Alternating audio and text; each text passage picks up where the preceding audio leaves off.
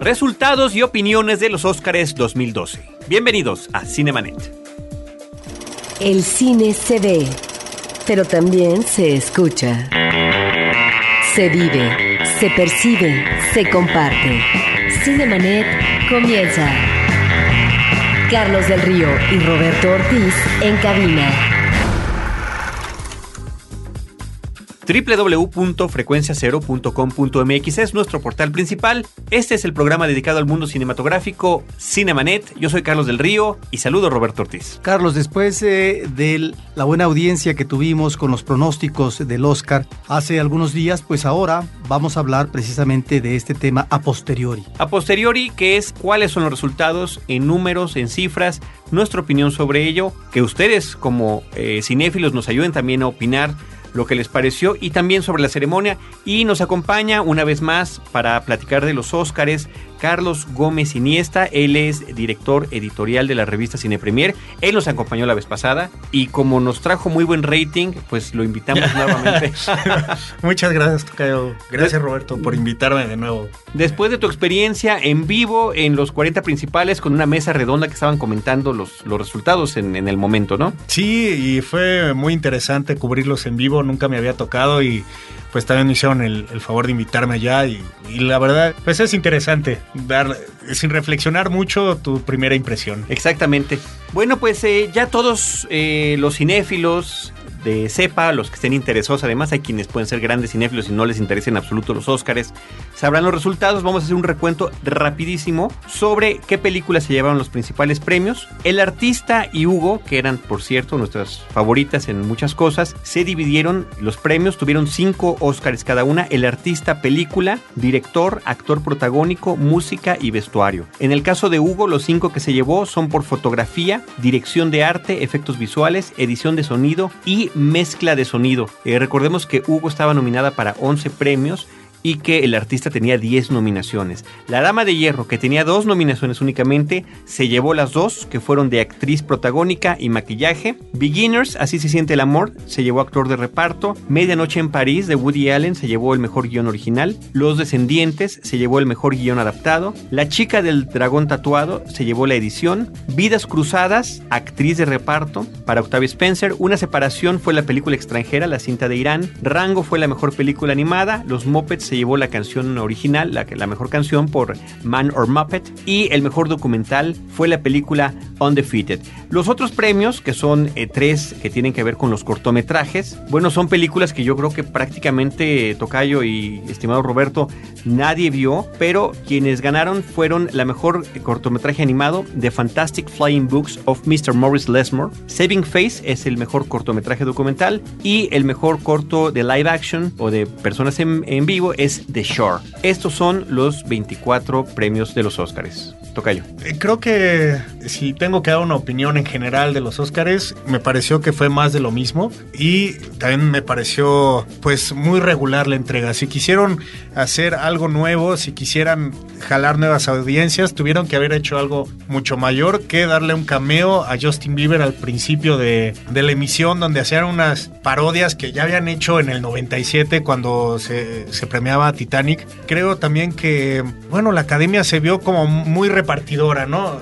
Da la casualidad que las dos favoritas se van con cinco estatuillas cada una, aunque sí debemos decir que el artista se va con algunas muy importantes, eh, pero hubo, hay algunas que, por ejemplo, mejores efectos especiales, no se me hacía que fuera la, la mejor en, en, esta categoría, ¿no? Había una competencia mucho más estilizada y vaya, había películas que sí aportaban mucho más y eran más... Y se sustentaban más, más en, el, en el efecto visual. Yo, por ejemplo, había votado por mi favorita en mi quiniela y perdí, por supuesto, en esa categoría de efectos visuales había sido El Planeta de los Simios, donde la creación de los simios digitales con actores en, en la técnica del motion capture performance habían interpretado estas bestias que se veían espectaculares en pantalla y que nos podían entregar también un matiz de, de expresiones y de sensaciones y demás. Roberto Ortiz. La impresión que yo tengo de alguna manera la había anticipado yo en el podcast que hicimos sobre los pronósticos de esta ceremonia. ¿A qué me refiero? A que esta repartición que se da en estas dos películas, la película de Scorsese y eh, la película El artista, las dos nos remiten al cine mudo. Estamos pues, creo, en términos, no sé si de conciencia por parte de los miembros del jurado de la academia, ante lo que va a ser el futuro del cine que no tiene futuro como tal. Es decir, lo que deviene y ya próximamente es la proyección digital. Tan es así que por lo que se refiere al territorio mexicano y más allá, de acuerdo a la cobertura territorial que está teniendo la cadena de exhibición Cinépolis, se menciona que en cuestión de un año o dos años, las proyecciones dejarán de ser en 35 milímetros para convertirse en digital. Al 100%. Es uno de los proyectos que ya están por parte de esta cadena. Por lo tanto, nos estamos aproximando ya al fin del cine en tanto soporte que lo fue durante muchos años como soporte comercial, no solo en 35 milímetros, se dio también por la cuestión de la tecnología y ante la competencia de la televisión el 70 milímetros y en algún momento también, en el caso de México, en los cines de provincia, trashumante, el 16 milímetros. Pero existieron otros formatos también del cine como el 9 milímetros, 8 milímetros, super 8 milímetros. Ese soporte va a dejar de existir. Y esta ceremonia... La película como tal. La película como tal, la película de celuloide. De tal manera que aquí hay todo un debate porque algunos cineastas de la actualidad hablan que el digital también es cine, pero no nos vamos a meter ahorita en eso. Esta ceremonia me parece que es sintomático que los premios principales de mejor película y mejor eh, dirección se los dé, qué casualidad, a dos películas que nos remiten al cine mudo.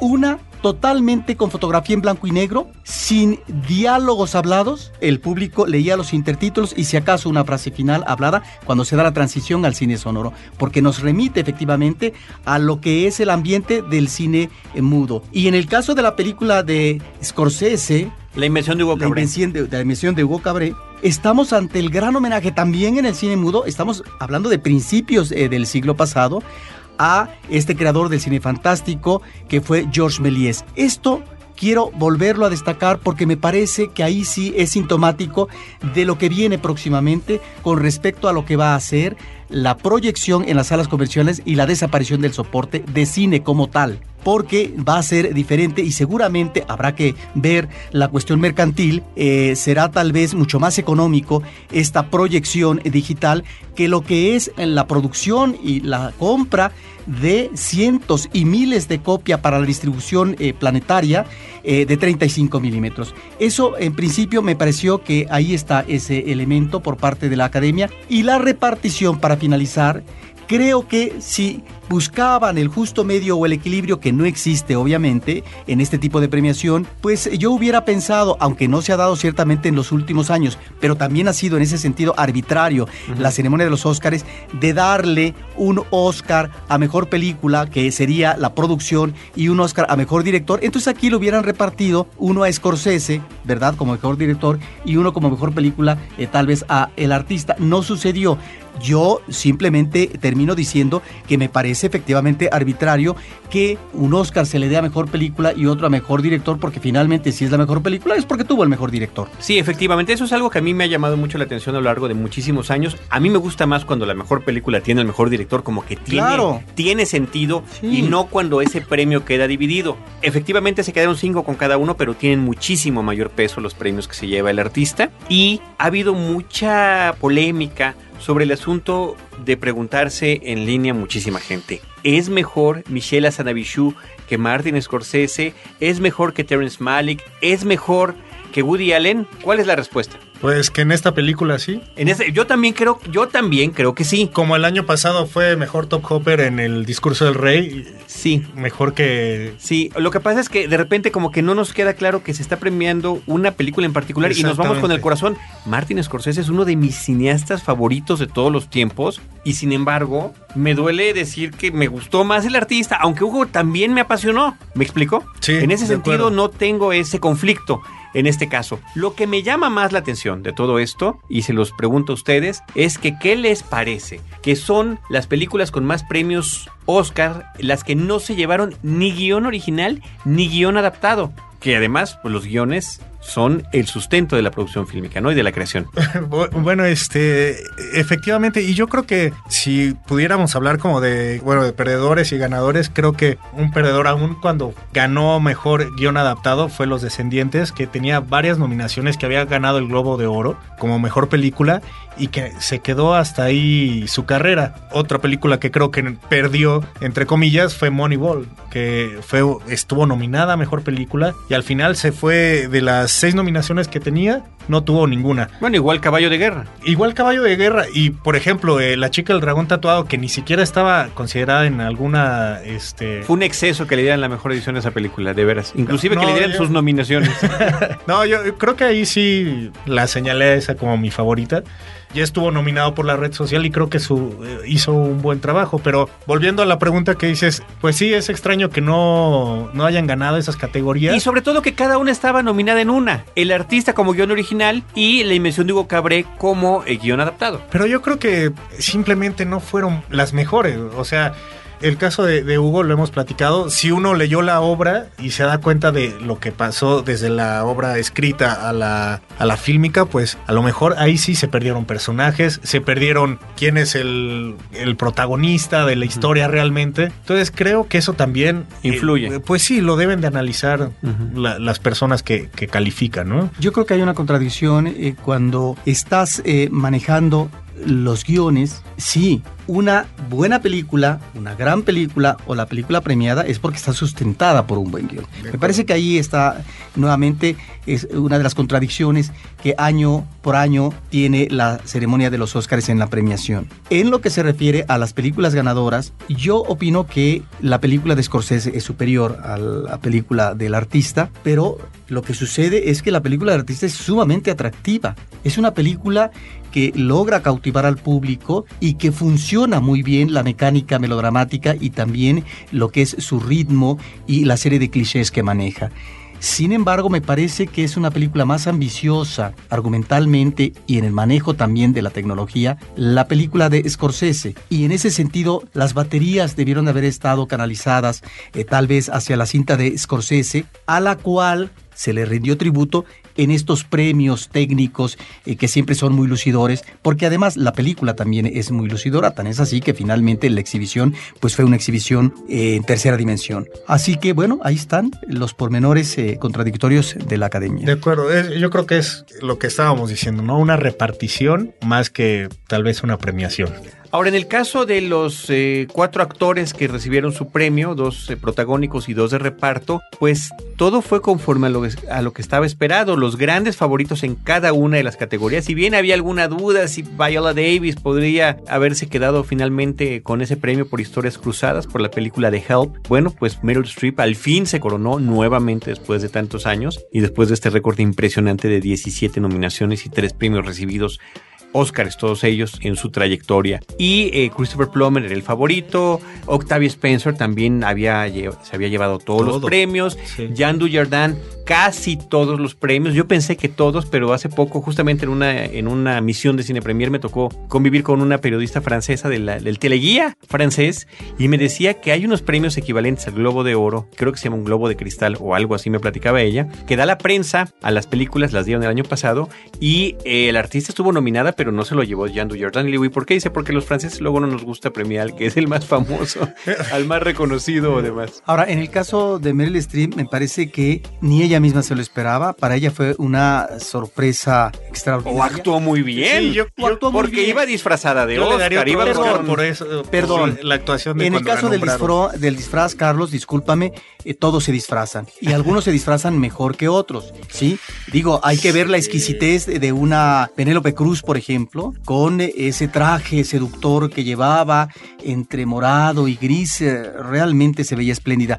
A lo que voy es a que efectivamente creo que lleva el récord de nominaciones y que no ganaba un Oscar. Ahora, no la tiene tan sencilla, aunque es realmente una actriz extraordinaria que se forja a base de retos. Me parece que es eh, que no está bien eh, como algunos comentaristas uh, mencionan, que es la mejor actriz de las últimas décadas. Bueno, yo creo que hay buenos y malos actores. Y en el caso de Meryl Streep también existen otras actrices, no solamente en Estados Unidos, sino en otras partes del mundo, que son extraordinarias, pero que no tienen, eh, no están en la pasarela ni tienen esta vistosidad que Meryl Streep, que después de tantas nominaciones retoma nuevamente un Oscar, que si no me equivoco es el tercero. Ahora, Tercero. no la tiene tan fácil porque quien lleva el récord de Oscars es Katherine Hepburn De Oscars recibidos. de Óscares recibidos como mejor actuación. Y además, estamos hablando como mejor actriz principal.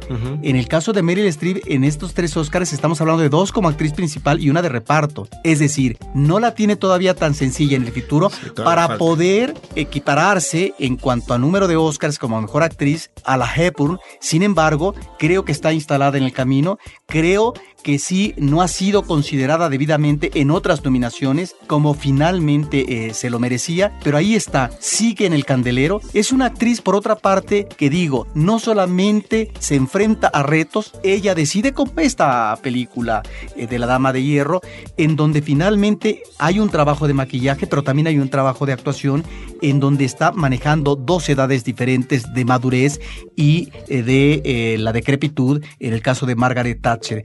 Este es un reto, efectivamente, pero es una actriz que también se da ya en esta etapa madura de su vida como actriz de poder interpretar papeles eh, o personajes paródicos. En ese sentido, me parece, en el caso de la comedia, que es una actriz que sabe manejar el sentido del humor y que es un Oscar muy merecido en esta ocasión. Muy bien, ahora, el- entre otras categorías, también eran las que se esperaban rango, superando a las otras cuatro cintas, la mayoría de ellas desconocidas, todas ellas desconocidas, por un público más amplio, y la mejor película extranjera, la de Irán, que era la única que tenía una nominación extra en otra categoría, que era en la de mejor guion original. Sí. Ahora, conforme a la ceremonia, me parece que después, desde mi humilde punto de vista, después del, del fracaso tan estrepitoso del año pasado, el regreso de Billy Crystal como maestro de ceremonias fue bastante cumplidor. Sí. Efectivamente, Tocayo, se repiten muchas de las cosas que lleva muchísimos años haciendo, pero que funcionan. O sea, esperábamos que él estuviera interviniendo en escenas recreadas o sobrepuesto digitalmente en las películas nominadas.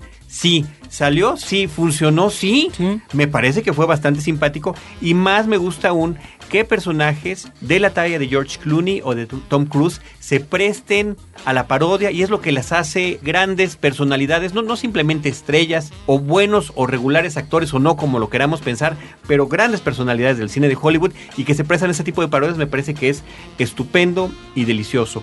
Y el extra que tuvo esta ceremonia fue este espectáculo del Cirque du Soleil, un homenaje al cine, en un teatro que estuvo adaptándose durante buena parte del año pasado, que era el antes llamado Teatro Kodak, que se supone que ya no se le puede llamar así, pero que adaptaron butacas, adaptaron espacios, adaptaron sistemas para poder instalar allí un show que se llama Iris o Iris, que es también un homenaje al cine y que eh, hay un contrato para que el Cirque du Soleil esté establecido ahí en Hollywood durante 10 años presentando este espectáculo. Ahora, esto que presentaron es distinto, fue una especie de homenaje diferente que me parece que lució muy bien en, la ceremonia.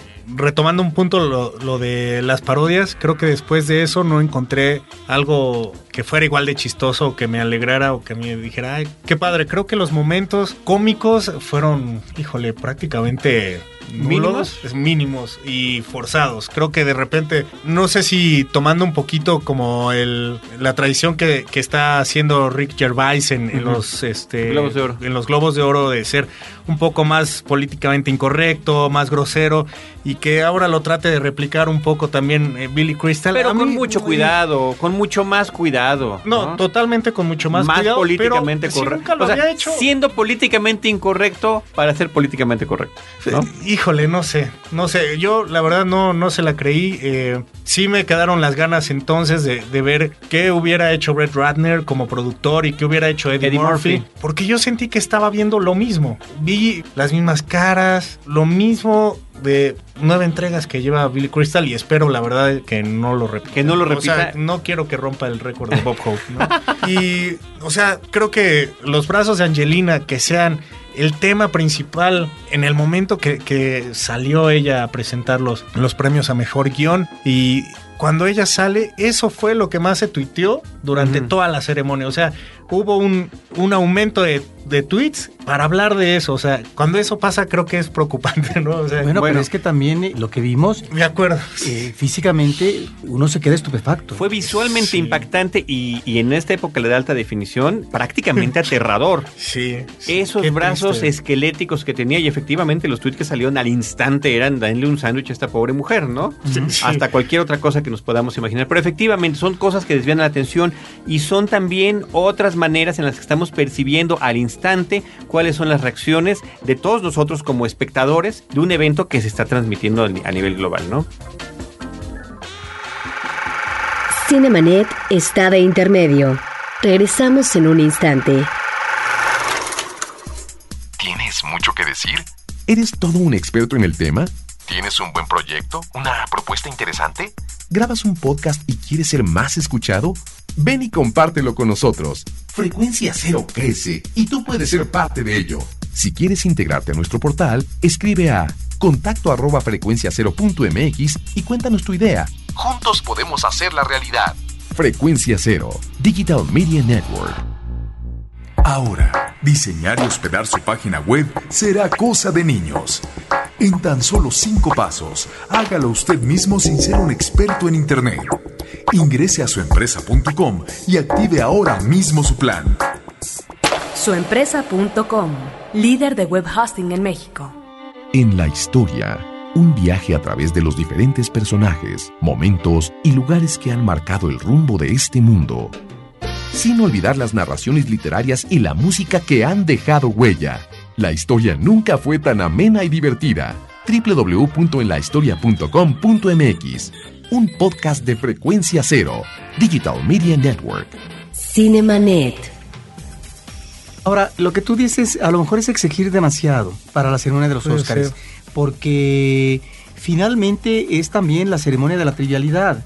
Y en ese sentido, me parece que el maestro de ceremonias, dentro de la corrección en que se manejó, es eh, una personalidad que sabe hacer su trabajo y que efectivamente estuvo superior al año pasado, que fue un fiasco, y que en ese sentido se trató de recuperar y de equilibrar esto eh, que debe de seguir siendo un polo de atracción porque es eh, una presentación a través de los medios a muchos países del mundo. Lo del Circo Soleil me parece que es uno de los atractivos que a veces yo quisiera que estuvieran más presentes en la ceremonia de los Óscares. Es decir, anteriormente algunos números podían efectivamente ser aburridos. Cada nominación a la mejor canción tenía su correspondencia como canción, que finalmente se articulaba en el escenario, pero también como trabajo escenográfico de coreografía. Y algunas cosas eran sumamente vistosas. Me Sí. parece que ese trabajo propio de lo que es también como género el cine musical, eh, se ha desprendido ya de esto, la ceremonia del Oscar,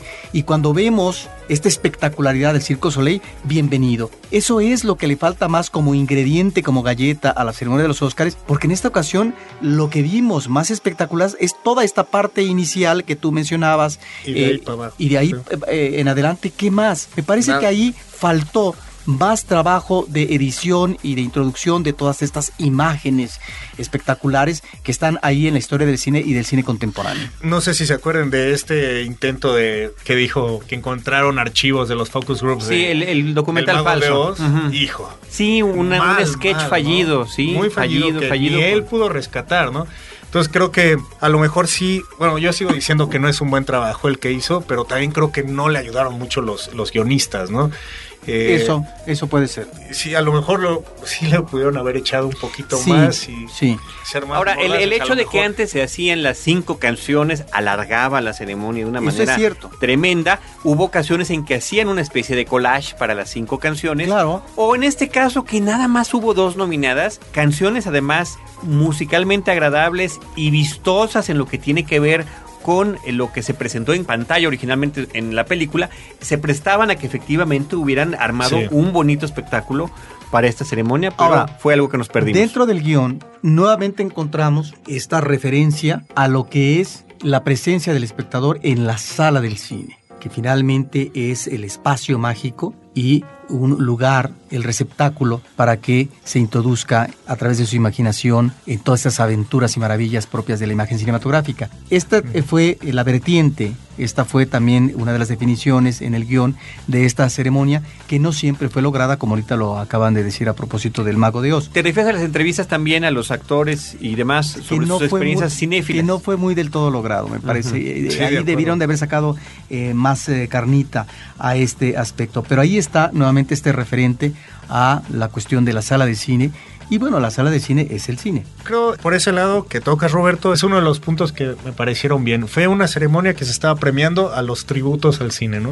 Fue al artista, fue la invención de Hugo, pero también fue Rango, que es la película que más le hace este pues tiene muchos tributos a, a la cinematografía, a Clint Eastwood, a- Al western. al western. Incluso también el ganador a, a mejor eh, corto animado es Buster Keaton, El Mago de Oz, o sea, y, y todo eso me pareció muy bien y agregándole lo que hizo el Cirque du Soleil, tratando de rescatar esta magia cinematográfica, creo que eso fue de los puntos positivos que, que tuvo la entrega. Si hubo una cosa que me gustó, creo que fue esa y... El tono, ese tono, pues. Y creo que también Cameron Díaz y, este, y J-Lo juntas, pues creo que me, me gustaron. Ahora, una de las cosas que siguen siendo no eh, muy atractivas, pero que ya es un común denominador, es la presencia en el escenario de los ganadores y el discurso. Es, son discursos, la mayoría, aburridísimos porque agradecen a todo el mundo. Y ahí es donde pareciera que están ya al borde de la muerte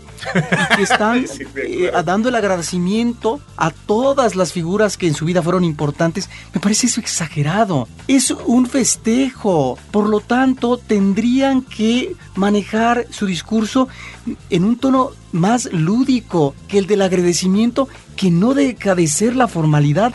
Eso realmente me parece que es eh, eh, un defecto que se ha arrastrado a través del tiempo y que es aburridísimo cuando se ponen a enumerar y a enumerar y a enumerar. Eso impide la frescura. Y ahí es donde solo encontramos chispazos de algunos actores como Meryl Streep o sentido del humor de algunos otros o también el pronunciamiento de su sapiencia con respecto a los grandes artífices de- del cine cuando se mencionó el agradecimiento o el recordatorio a Billy Wilder, por ejemplo.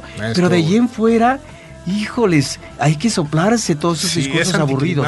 de acuerdo. Y aparte es raro también que premien categorías pequeñas como mejor documental, este cortometraje. Hubo las últimas dos fueron antes de mejor actor, mejor actriz, mejor director. O sea, ya la ceremonia va encarrerada y de repente se siente un hueco con Es anticlimático. totalmente, ¿no? Y, y no estás viendo estrellas. Ni siquiera películas que conozcas, desafortunadamente. Deberíamos de conocer así, nos daría mucho gusto. Creo que rompe ¿no? el ritmo, ¿no? O sea, si ya estás llegando a lo mejor vas de si ya te chutaste todo y de repente otra vez un bajón así, Sí. creo que es. Ahora, eh, se nos, nos está faltando, decía algo muy importante, las expectativas que había para los nominados mexicanos, que la primera Sí. nos la rompieron, apenas estaba iniciando la ceremonia, es el primer premio que entregaban, yo estaba de verdad no ilusionado, ilusionado si hubiera ganado Demian Bichir, esperanzado y confiado en el trabajo de Emanuel Lubezki, reconocido con esas cinco nominaciones previas que tiene, con la calidad de su trabajo presentado, con la diversidad de su trayectoria, pero en particular con esa fotografía de una película que no me gustó como es El Árbol de la Vida,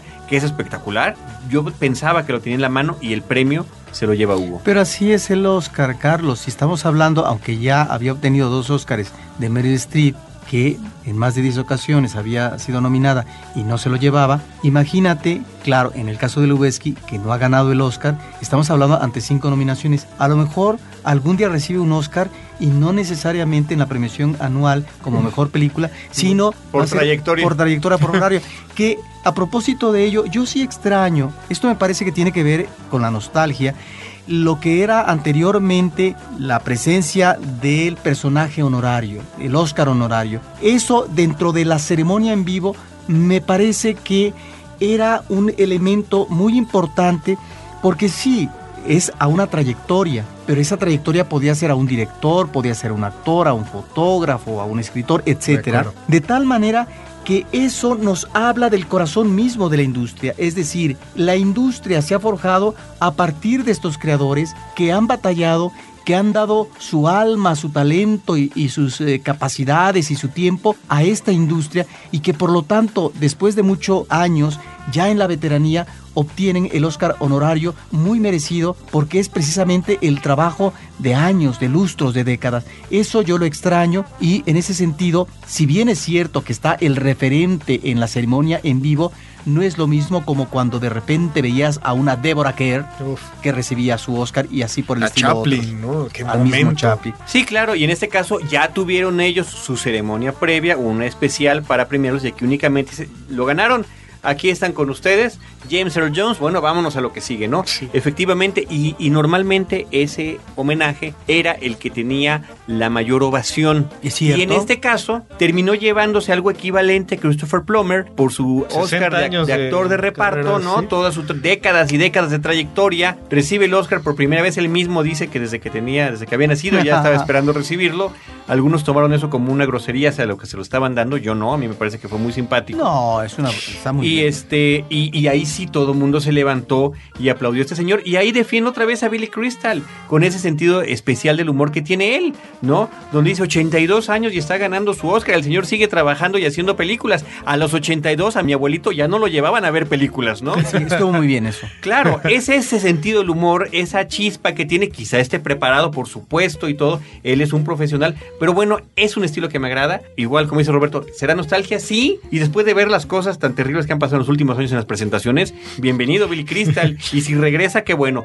También hay que ver cosas buenas. El, el- la vez pasada decía yo, qué padre, a ver cómo le va a James Franco por allá y mira nada más. Sí, e- era, mira nada más lo Todos esperábamos mucho. Sí. Y lástima que James Franco opacó a Anne Hathaway. Porque un año antes de eso lo- a- había hecho un número con Hugh Jackman. con Hugh Jackman y, y había sido muy bueno. Había funcionado muy bien. Pero y Hugh este- Jackman también me parece que es un buen presentador como showman, que canta, se presta la broma y de repente uno no lo, no lo, no lo vislumbra de esa manera porque normalmente lo está viendo con otro tipo de personajes en pantalla, a excepción de un horroroso anuncio publicitario que ponen en los cines de un refresco con él, que es verdaderamente espantoso. y en este caso, como dicen ustedes, anticlimático para su trayectoria. Ahora, lo que sí es cierto es que de las películas ganadoras en las categorías principales, creo que no encontramos ninguna obra maestra. Bueno, esa es una pregunta Sí. más. También ahorita hay, hay toda una serie de foros de discusión en internet que están diciendo no serán llamaradas de petate. Eh, están incluyendo las dos películas, ¿eh? a las dos, a las dos principales, a Hugo de Scorsese y al artista de Asadevishu. Eh, de petate en el sentido de que sí son los grandes homenajes al cine mudo y que después ya todos se nos olvidan. ¿Crees, Roberto, que sean Yo- películas olvidables? Yo pienso que una película que el artista va a disminuir a través del tiempo, que tuvo ese efecto en este momento que yo eh, lo agradezco, que haya tenido no solamente visos, sino eh, una concreción de éxito comercial en Europa o en Estados Unidos, porque estamos ante una película en blanco y negro que es un homenaje al cine mudo. La cuestión es cómo efectivamente ante un planteamiento de guion inteligente es que logran atrapar al público. Sí, no es que sea necesariamente una película olvidable, pero si uno se remite al cine mudo como tal, ahí están las obras maestras, ahí están esas eh, grandes películas. Esta cinta me parece que en la época actual es un recordatorio de aquello que fue y que finalmente se posiciona comercialmente. No es la gran película y por eso mismo puede ser una película a lo mejor que disminuya de estas películas que pierden fuerza a través del tiempo. Pero el mérito es tremendo de lograr que las audiencias del 2011 y Eso. 2012 Eso. vayan al cine a ver una película con estas características. Eso yo estoy Eso- plenamente agradecido. Yo espero que Yo lo aplaudo. Que esta discusión sobre si eh, bueno, lo sabremos en- con el tiempo, por supuesto, Claro. es la única manera de comprobarlo. Yo espero que no, yo creo que a mí no se me van a olvidar ninguna de las dos. Sí, pero de eso a que sean una obra maestra. Bueno, la verdad es que, no sé, ya en la historia de- del Oscar, pues hay muchas que han sido premiadas y que la verdad no son obras maestras, pero han sido o muy taquilleras o, bueno, han tenido ahí un impacto con el público común. Entonces, pues bueno, Pero como también, dices, también del momento, ¿no? No, y, y, por ejemplo, el artista ahorita ha roto otro récord que es la película que menos ha hecho en taquilla en la historia del Oscar, ¿no? Antes había sido Zona de Miedo, que le ganó a la que es la más taquillera, que es Avatar. Avatar. Entonces, pues eso también dice mucho, ¿no? Eh, no están premiando nada más como el gusto, ¿no? De, de la taquilla, del dinero que hace, Sí, sino no, que bueno. pensemos también en que son personas dentro de la industria que de repente pues también les ha de convenir premiar a ciertos productores. Este es de los Weinstein y que sabemos Pues que la están- mayoría eran de los Weinstein. ¿no? Tenían Bueno. bastantes películas nominadas los Weinstein. Pero bueno, el cierre de Harry Potter, por ejemplo, que no fue reconocido ni con muy buenas nominaciones en cuanto a cantidad, y después además pues termina llevándose nada, ¿no? Y como que se diluyó. Ahí el asunto de una franquicia cinematográfica que Pero ahí nos no, tuvo- será, ahí no será que ya tuvo la atención No, en otros sí. momentos y que finalmente tampoco era la obligación. Eh, Lo entiendo. Nada más estoy poniendo la la anotación, Roberto. Y que bueno, y que es el cierre de esta saga. Y bueno, pues no la consideraron. Sí, que pues, también a lo mejor se está diluyendo, ¿no? Muy bien, pues ahí está estas opiniones. Ojalá que ustedes puedan compartir con nosotros también lo que están pensando. Lo pueden hacer a través de los foros de Cine Premier. Tocayo, si quieres mencionarlos. Bueno, estamos en www.cinepremier.com.mx. Hay un especial de los Oscars donde todavía estamos recibiendo todos los comentarios y que la verdad las discusiones se han puesto muy interesantes. Muy, algunas bastante incendiarias, diría yo. Sí. A mí me llamó la atención que cuando se da este recuerdo de los que murieron. Ah, pero son los que murieron el año pasado, ¿verdad? No, O ¿por qué? hasta, hasta antes de la ceremonia, porque. Debería si- ser hasta antes de la ceremonia. Si es hasta antes de la ceremonia, me extrañó que no estuviera Angelopoulos, por es ejemplo. una gran falla. Sí. Sí. Es una gran falla. Porque sí estuvo Cacoyanis. Y fíjate que yo inclusive faltó Pedro Armendáriz Jr., Yo también que pensaba en él. participó como actor secundario en una gran cantidad de producciones estadounidenses. Sí, la mayoría producidas aquí en México, pero él estuvo, fue figura de la pantalla, hollywoodense también, ahí estuvo, sí, y ahí queda, y no fue ni siquiera mencionado, fue... sí, pero yo creo fue que lamentable. no se incluyó porque finalmente en el caso de las producciones extranjeras eh, ha sido secundario, segundón, ha manejado el estereotipo eh, del mexicano. En ese sentido yo no sé qué tan meritorio hubiera sido eh, el recordatorio a su muerte en el ámbito mundial, porque si recordamos a su padre, bueno, él trabajó también en el cine de Hollywood, pero con gente como John Ford. Entonces creo que hay clases todavía entre lo que es la situación paterna y la situación de los hijos. Y uno de los primeros, eh, en el caso de Pedro Armendáriz padre, uno de los primeros también eh, socios de James Bond en la pantalla, ¿no? En este caso con Sean Connery en la película Desde Rusia con Amor. Bueno, pues ahí están algunos de los comentarios de esto. Gracias por mencionarnos lo del foro de Cine Premier Tocayo. Es un micrositio dedicado especialmente a los Óscares, eh, donde se ha trabajado muchísimo. Los felicito nuevamente. Muchas gracias. Igual felicitaciones a todo el equipo. gracias. Y desde nuestra parte, por favor, síganos acompañando con sus comentarios en las redes sociales, en facebook.com diagonal cinemanet. Es donde a veces hay más capacidad, donde nos podemos explayar, pero también es posible a través de el Twitter, arroba cinemanet. Es un espacio que además ha crecido muchísimo. Estamos rebasando los 200 mil cinéfilos que están instalados allí, eh, acompañándonos en, en línea. No los alcanzamos ustedes, Tocayo, ustedes están arriba de los 300 mil, van muy bien, pero que me parece que de los medios mexicanos que cubren cine en Twitter, después de Cine Premier, eh, sigue Cinemanet. No, si alguien nos recuerda que hay una alguien... gran mancuerna. Eso... Si alguien nos recuerda que hay alguien intermedio, que por favor nos lo recuerde si estamos eh, cometiendo alguna omisión o algún error. Y un favor especial a nuestros amigos cinéfilos, si tienen oportunidad de descargarnos a través de iTunes, sería bueno tener allí, poder contar con sus opiniones como usuarios registrados de iTunes, eh, lo que opinan de este podcast que es Cinemanet, sobre todo después de que finalmente ya después de muchos años pues está instalada la tienda de, de iTunes mexicana, donde estamos todos estos podcasts que se están produciendo en nuestro país. Entonces, es facebook.com diagonal cinemanet, arroba cinemanet en Twitter, Facebook, eh, cinemanet 1 en el caso de YouTube, y eh, por supuesto el portal cinemanet.mx. Gracias, Tocayo. Roberto Ortiz, muchas gracias. Nuestro equipo de producción siempre eh, trabajando arduamente detrás de los micrófonos, en este caso eh, Abel Cobos con la producción en cabina que hace que sonemos mejor de lo que realmente somos. De acuerdo. Paulina Villavicencio que está al pendiente de todas las gestiones para producir nuestras entrevistas, nuestras participaciones en otros foros y demás. Muchísimas gracias Paulina, son nuestros dos productores y en estos micrófonos Roberto Ortiz y un servidor Carlos del Río. Los esperamos en nuestro próximo episodio con cine, cine y más cine. Cinemanet termina por hoy. Más cine en Cinemanet. Frecuencia Cero, Digital Media Network, www.frecuenciacero.com.mx. Pioneros del podcast en México.